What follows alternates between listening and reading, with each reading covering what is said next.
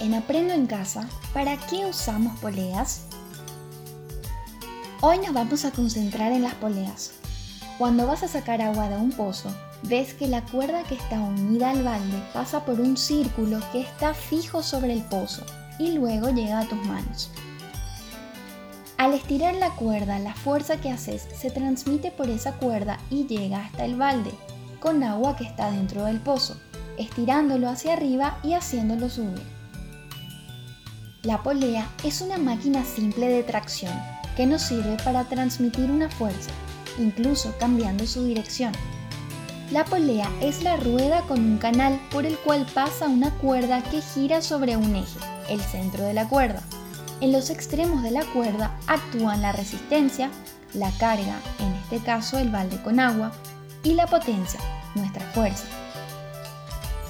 Su función principal es la de permitirnos transportar una carga, por lo general de abajo hacia arriba o viceversa, pues gracias a ella podemos realizar el mismo trabajo más cómodamente que el que realizaríamos si queremos elevar o bajar la carga directamente, usando solo las manos.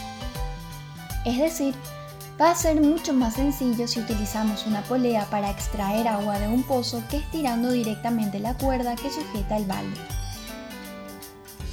La polea también nos ayuda a transmitir movimiento de un punto a otro y aumentar, disminuir o mantener las velocidades, dependiendo de cuántas poleas usemos y cómo estén conectadas. Ahora observemos a nuestro alrededor y veamos, ¿dónde más se utilizan las poleas?